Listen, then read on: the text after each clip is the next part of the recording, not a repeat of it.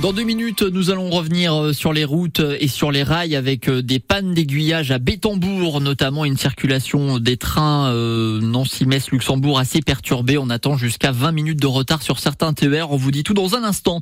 Euh, mais en attendant, bah, on va partir dans la Meuse avec des flammes à la lumière. La première, c'était ce week-end. C'est avec France Bleu Lorraine. Vous aurez tout le mois de juillet pour en profiter, pour le découvrir. Jean-Luc demande bonjour.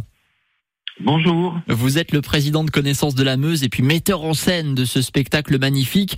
Euh, spectacle, Jean-Luc, qui est aussi un moyen de se souvenir de la Première Guerre mondiale. C'est un, vrai hommage que vous rendez à, celles et ceux, et ceux surtout qui ont perdu la vie en Meuse. Absolument. C'est le rappel euh, par petites touches au ras du sol, grâce à trois personnages lambda, le rappel de cette euh, première grande guerre mondiale qui est un moment tragique de l'histoire de l'humanité, euh, qui est l'addition de souffrances indicibles chez les combattants de tous les pays, mais aussi chez les civils finalement. Et puis, euh, ce spectacle, nous l'avons créé aussi pour signifier que Verdun, au lieu de souffrance, est aussi un haut lieu d'espérance. Et nous terminons par le rappel de la réconciliation franco-allemande et de l'amitié franco-allemande avec ce témoignage que la paix n'est pas une utopie, alors qu'une guerre terrible vient de commencer à trois heures d'avion ici depuis quatre mois. Euh, cette, euh, ce message d'espérance touche beaucoup le public. Euh, c'est d'ailleurs le plus grand spectacle d'Europe hein, autour de cette première guerre mondiale, Jean-Luc Demandre. Qu'est-ce que nos auditeurs retrouvent comme ça, carrière d'Audincourt à Verdun?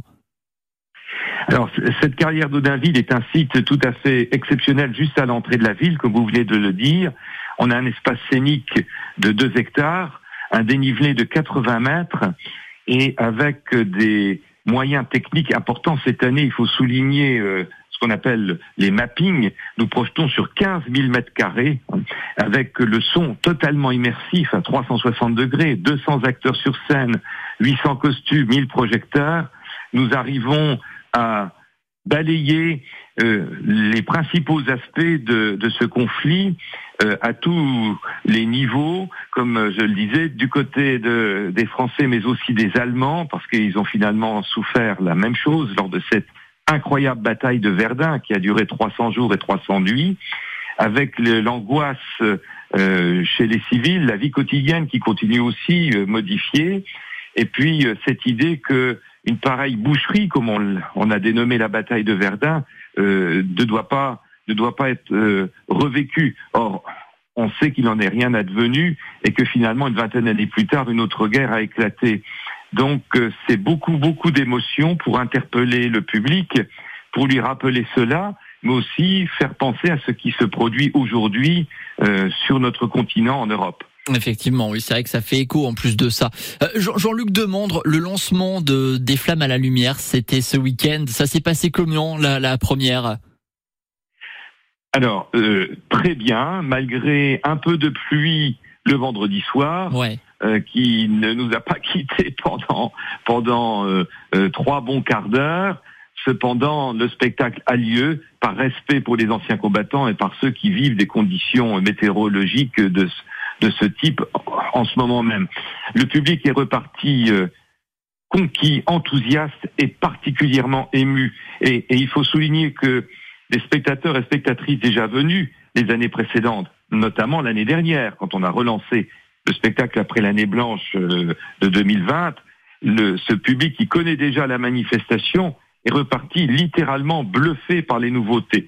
Il y a donc beaucoup d'évolutions dans notre nouvelle édition et ça touche, ça touche beaucoup, petits et grands, car nous avons dans les tribunes un public très large, mais aussi un public familial ce qui nous réjouit beaucoup, où l'on voit des, jeunes, des ados, des même plus jeunes, des adultes, les grands-parents qui viennent, ou des personnes qui viennent entre amis. Et, c'est aussi notre objectif que de toucher aussi largement que possible, y compris des personnes qui ne vont jamais dans des musées, malheureusement, qui euh, n'achètent pas des livres d'histoire, ne, ne vont pas à des colloques. Il y a des scènes bouleversantes à découvrir, des nouveautés avec notamment euh, une scène à l'intérieur d'une tranchée en taille réelle. Je vous invite à, aller voir tout ça sur notre site francebleu.fr. On vous met tous les liens pour euh, bah, pour en savoir davantage sur ce joli spectacle hommage à, celles et ceux qui ont perdu la vie en Meuse, des flammes à la lumière. C'est à voir absolument. Vous avez euh, tout au long du mois de juillet pour le découvrir avec des dates précises. Merci beaucoup Jean-Luc Demandre. Merci à vous. Alors, nous ne jouons pas le dernier week-end de juillet, donc c'est pendant les quatre prochains week-ends. Voilà, et eh ben voilà. Petite information. c'est noté. Merci beaucoup, Jean-Luc. Bonne journée à tous et à toutes. Bonne journée, à très bientôt. France Bleu Lorraine est partenaire de ce spectacle à découvrir des flammes à la lumière.